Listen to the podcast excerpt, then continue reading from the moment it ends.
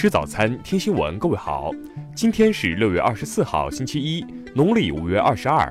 邵兵在上海问候您，早安。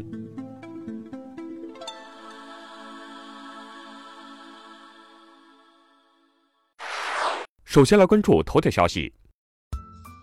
近日，河北邯郸肥乡县反腐英雄郭建民女儿郭桂芳失踪一案取得新进展。家属郭桂增在枯井挖出疑似人骨，目前正积极寻求相关部门鉴定。郭桂芳的弟弟郭慧增称，郭桂芳于一九九零年六月十六号晚到农牧局值夜班后神秘失踪，当日郭建明就到肥乡县公安局报案。一九九三年某天，距离郭桂芳家两公里处的枯井中发现一具女性尸体，尸体上还压着一个磨盘大小的石头。经辨认后，郭建明认为。尸体就是自己女儿郭桂芳的，随后尸体消失。二零一七年，因肥乡县公安局拒绝公布尸体司法鉴定的相关信息，郭慧增以行政不作为为由向法院提起行政诉讼，最终胜诉，但公安局拒不执行。此外，公安局还否认了郭建民曾报过案，至今不予立案。一九八二年，时任肥乡县长耳寨公社书记的郭建民发现违规选举现象。他向媒体的如实反映，使几十名领导干部受到严肃处理。郭桂芳因支持父亲反映问题，并常帮父亲写材料，曾被所在单位辞退。到了一九九零年，郭桂芳在单位值班时突然神秘失踪，至今仍然毫无音讯。听新闻早餐知天下大事。截至昨天，巩县五点四级地震共造成三十一人受伤，其中留院观察治疗二十一人。均无生命危险。六点一七，四川长宁六点零级地震已正式转入灾后恢复重建阶段。今年我国高技术产业投资增长态势良好，前五月高技术产业投资同比增长百分之十一点九，增速比全部投资高六点三个百分点。湖南操场埋尸案有最新进展，杜少平团伙已公认杀人埋尸事实，原校长黄炳松被查。保护伞仍在深挖。华为美国公司日前在美国华盛顿特区地方法院起诉美国商务部，认为美国商务部扣押华为设备并迟迟不做出相关决定的行为非法。农业农村部副部长屈冬玉昨天当选联合国粮食及农业组织新一任总干事，成为该组织历史上首位中国籍总干事。根据 QQ 邮箱官方此前发布的公告。QQ 邮箱漂流瓶功能将于明天起终止服务。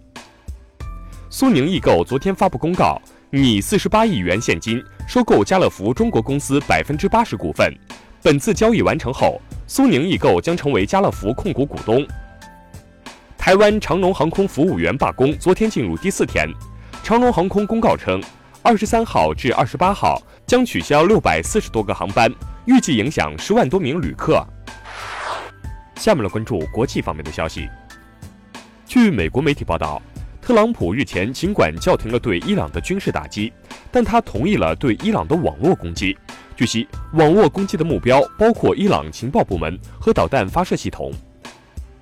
马来西亚总理马哈蒂尔称，美国正在对伊朗挑衅，越来越多对局势的错误判断可能会导致一场世界大战。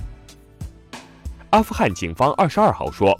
由美国领导的北约驻阿联军二十一号夜间空袭位于坎大哈省的塔利班藏身处，击毙至少九名武装分子。特朗普二十二号说，他已将原定于二十三号开始的非法移民打击行动推迟两周，以给予共和民主两党更多时间寻求政治解决非法移民问题的方案。埃塞俄比亚政府二十三号表示，在该国北部一联邦发生未遂政变后数小时。一名陆军参谋长遭枪击，有消息称该陆军参谋长已死亡。当地时间二十二号早晨，位于柬埔寨西哈努克市第四分区的一栋在建建筑物坍塌，目前已致四十二人死伤，已有中国工人被困。土耳其国防官员二十一号说，美国无权单方面将土耳其踢出 F 三十五型战机项目，因为相关合作协议不允许这样做。朝鲜最高领导人金正恩收到了美国总统特朗普的亲笔信。金正恩表示，信中包含良好内容，他将慎重考虑信中有趣的内容。下面来关注社会民生方面的消息。二十二号晚，重庆云阳一男子彭某酒后驾车连续撞倒多名行人，致四人死，十余人受伤。目前，彭某已被警方控制，事故原因，公安部门正在进一步调查中。二十二号凌晨，杭州一兼职外卖小哥韦某遭一男子华某抢劫割喉，目前韦某暂未脱离生命危险，嫌疑人华某已被警方控制并刑事拘留，案件正在进一步侦办中。在雁塔区教育局及杜城街办组成联合调查组介入调查后，西安只养天鹅不养猪不当言论幼儿园园长崔某被解聘。目前，该看护点教学工作正常。日前，常州一中考考点出现多人利用手机作弊的违规现象。昨天，当地官方通报称，违规考生成绩记零分处理。鉴于涉事学生还是未成年人，个人信息不对社会公布。近日。宿迁一名女子因未带身份证想进入法院旁听被拒，硬闯被拦下后，掌掴值班法警，并对法警辱骂撕扯，最终女子被拘留十五日，罚款两万五千元。最后来关注文化体育方面的消息，在昨晚举行的中超第十四轮的一场比赛中，武汉卓尔二比三不敌重庆斯威，遭遇近五轮首败。昨晚结束的 ATP 哈雷公开赛中，费德勒二比零战胜戈芬。成为继纳达尔后又一位能在单项赛事中夺冠达到十次以上的球员。第二十二届上海国际电影节昨天落幕，伊朗电影《梦之城堡》拿下最佳影片、最佳导演、最佳男演员三项大奖。日前，有专家警告称，气候变迁可能对全球珍贵的古文物或文化遗址造成不可逆的损害，并呼吁联合国保护全球主要的文化遗址。